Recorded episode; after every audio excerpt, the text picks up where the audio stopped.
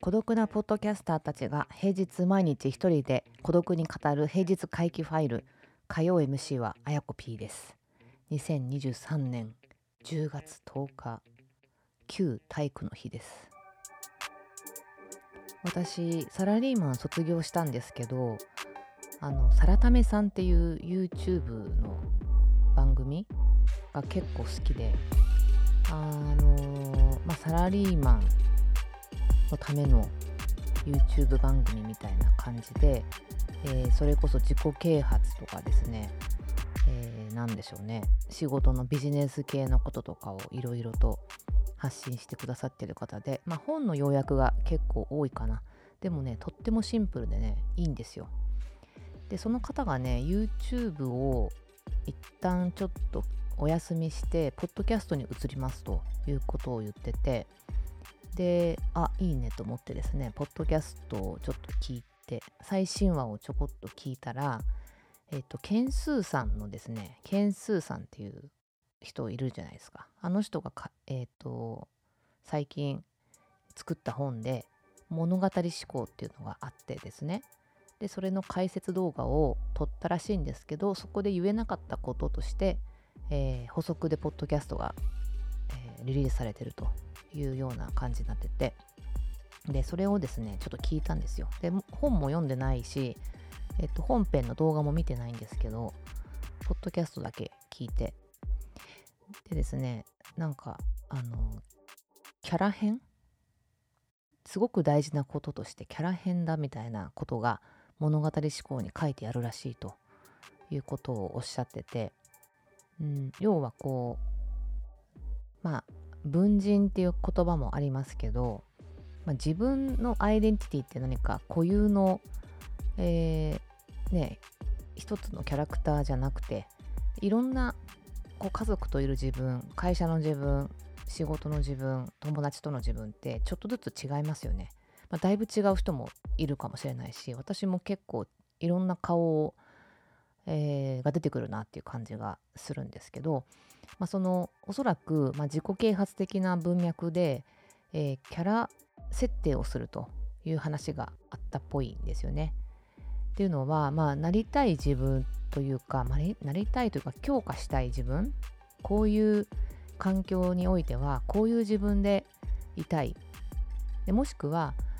うんと今そうじゃないけれども、まあ、こういうふうな自分になりたいみたいなのを設定してもうそうだと。自分はそういう人間なんだというふうにですね、えー、定義して、まあ、それを常に意識して行動するというような話、まあ、そうすることでおそらく、ま、成長だったりとか、うん、できるみたいなねそんな話だと思うんですけど、まあ、全部物語思考というのも読んでないしあれなんですけどまあ結局なんでしょうね。なんかなりたい自分というか一つのこの環境において自分の理想像みたいなものを描いてもう自分はそれになっていると。例えば、えっと、サラタメさんだったら何て言ってたっけなフォロワー数10万人のチャンネル登録数10万人の YouTuber だったらこういう行動をするだろうとこういう考えを持ってこういう、えー、まあ、生き方をするだろうみたいなことを先に設定してそれを意識してやるですって。え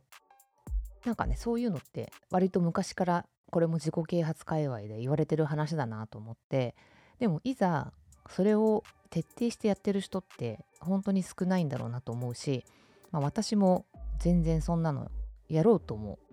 思ったことがない。まあうーんとそうだな。1回はあったかな。過去1回あったんですけどそれはなんかそういう自分になりたいというよりはもう手段としてうんまあなんか試験みたいなのがあってですね会社で。会社で試験があったのでそれに受かるための人物像になりきってもう演じるみたいなことはやったことがありますね。でそうしたことで確かにその試験はクリアしたんですけどやっぱりそこで評価された好評のコメントとかって、うん、なんかあんまり自分じゃないなっていう感じがしててまあおそらくその試験の基準値には満満たされている行動だったというような形ででなのでいいですよっていうクリアが降りたクリアされたんですけどねクリアしたんですけど、うん、なんかね結局じゃあクリアしたからといってその後自分がそういう人間になってたかっていうと全然なってなくて、まあ、また元通りになるわけですよね。だから私の場合はそれがねちょっと嫌だったんですよ。なんかその人物像が結構嫌で全然自分じゃないけどもうクリアするためになったですがうん、まあ、それが仮に自分の理想とするような自分がいいなと思うような人物像だったらそうやって徹底することで確かに徐々に近づいていくんだろうなと思うんですよね。で面白いのがそのそれがねイコール自分自身であるっていうふうに思わなくてよくて、えー、ある一側面であると。こういう環境の時にはこういう自分が出てくる。でそれは理想の自分の一側面の自分の理想像であると。いう割り切りをしてい、えー、くっていう話があって。結構面白いなと思ったんですよ。あのー、なんか自分らしくとかありのままでみたいな形でいた方がめちゃくちゃ楽ですよね。例えばなんかパートナーになる人にはなんかなんだろうもう本当になんかダラダラした自分を見せても大丈夫なそれでも受け入れてくれる人がいいなとか思ったりまあ友達もそうですよねなんか自分がすっごい笑えて楽しい関係になりたくてうんなんかもちろん友達のことも考えて何でも話し合える仲になりたいみたいな風に思ったりするじゃないですか。だからなんか本当の自分って別にその本当の自分っていうなんか自分がいるわけじゃないないんだけどいろいろいろんな顔を使い分けてるんだけどやっぱり何か奥底に、えー、ほっといたらこうなっちゃう。でこれが楽だ。これが楽しいみたいな自分がいて、えー、なんかね今の私はそのそれをどうしてもなんか仕事でもうん他のプライベートでもなんか同じ感じでいたいなってなんかそそっちに寄せていく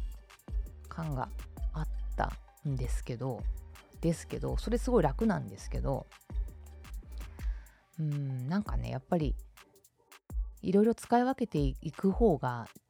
自分のいろんな一面がなんか加速するような発展していくような感じがして成長というよりは発展ですね。発展していくような感じがしてあのちょっとそれやってみたいなって今日ポッドキャストを聞きながら思いました。なのでなんかこの歌謡回帰ファイルも無限島の秘密もなんか同じキャラクターでなんか普段の私みたいなのが出てたり、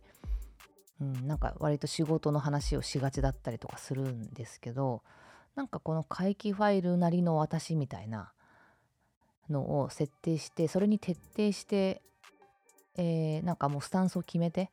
やってもやった方が多分なんか聞いてる人も混乱をしないんだろうなってちょっと思うんですよね。ただ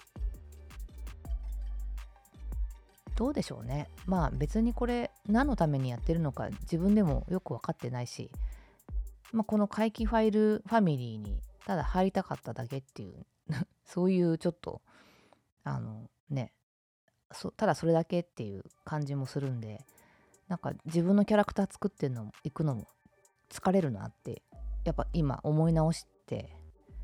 いるんですよ。だからなんか結局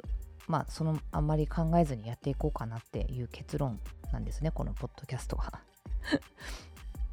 でもなんかこのポッドキャストって自分の中の何がどのどの顔が出てるんだろうなっていまいち自分でもよく分かってなくて。うーんなんかさらけ出してるかっていうと別に一部分さらけ出してるけど全部じゃないなとか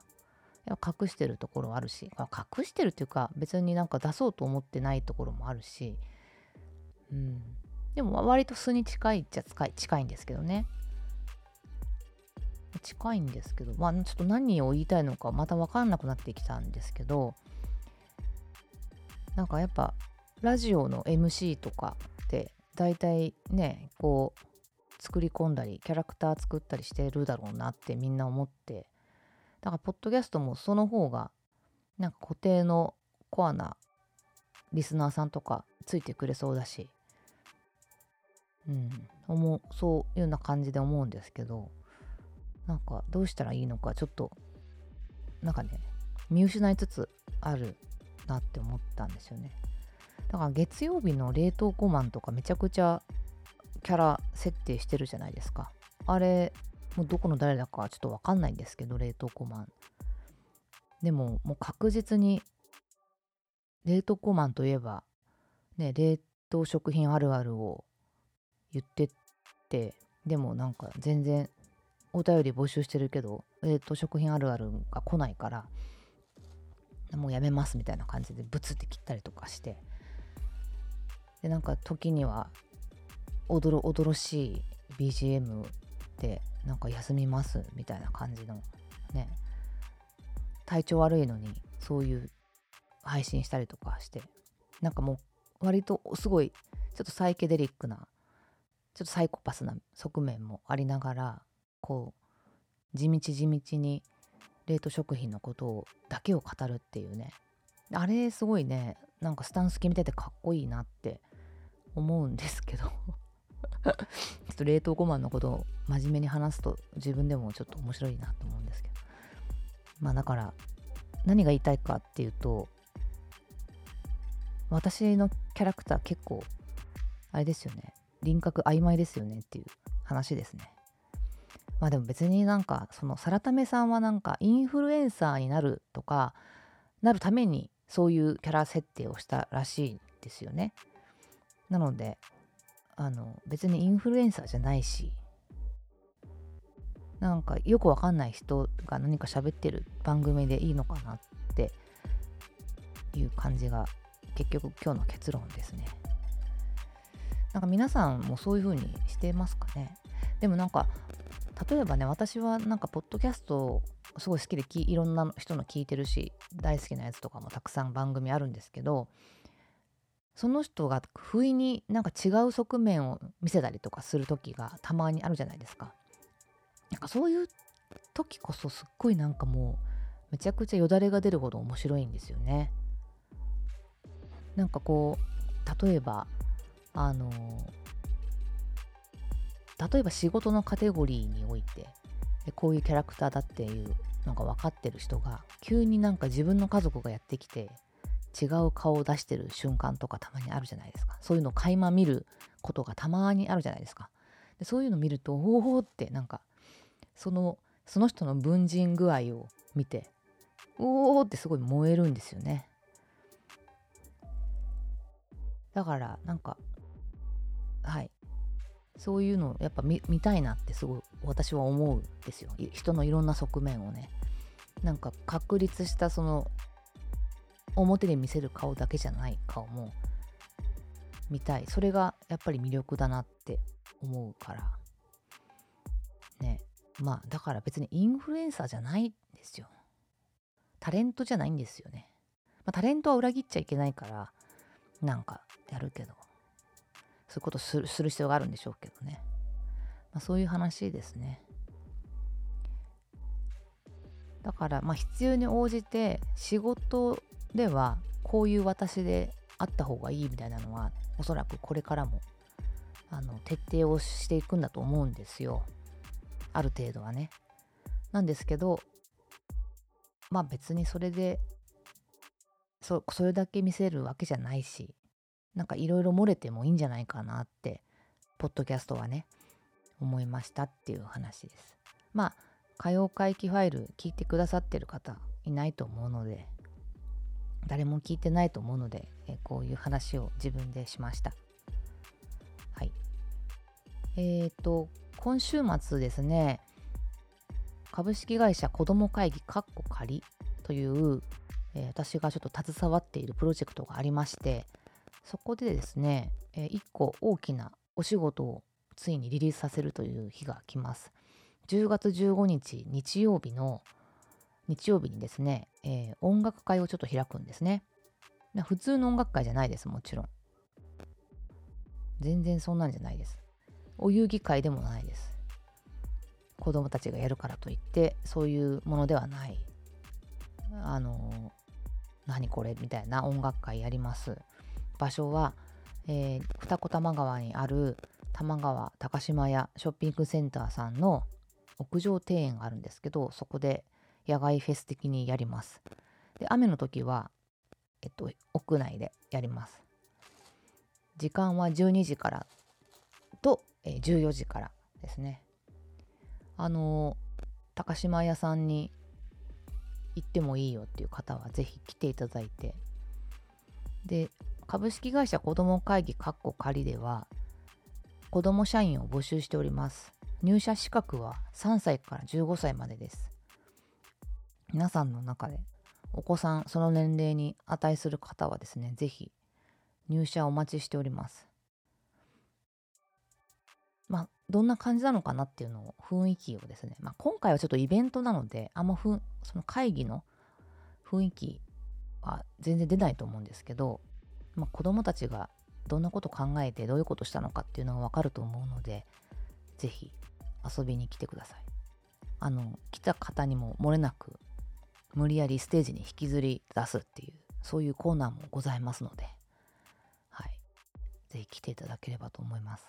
子供会議の時は私はこういう歌謡回帰ファイルをやってるキャラクターではありませんので、あのまあ、とはいえね、なんか歌のお兄さん歌のお姉さんか。歌のお姉さんみたいなキャラクターでも全然ありませんので。はい。あの子供にいろいろ教えてもらう情けないなんか一社員としてやっておりますので。はい。というわけで告知もさせていただきました。どうぞよろしくお願いします。ではまた来週お会いしたいと思います。あやこ P でした。